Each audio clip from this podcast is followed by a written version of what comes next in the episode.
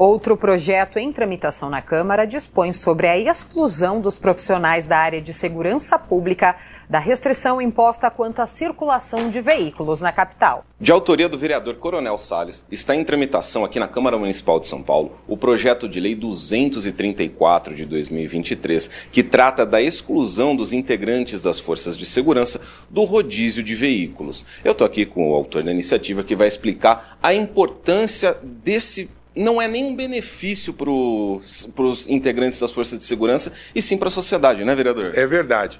Onde há polícia, não há crime. Ele não é somente em relação aos policiais militares. Policiais militares, policiais civis, policiais federais, guardas municipais, policiais penais. Então, nós teremos mais integrantes das forças de segurança. E um outro fato interessante, o, o, esses policiais sempre são acionados de maneira inopinada. Numa prontidão, numa ocorrência mais grave, não é possível que ele fique esperando é, na área de exclusão para poder entrar. Por quê? Porque a população precisa daquele reforço. Então, o objetivo é esse, que a gente consiga ter mais disponibilidade e o policial, após a condução de uma ocorrência, por exemplo, ele faz um flagrante às 10 horas da noite, vai para o DP, para a delegacia de polícia.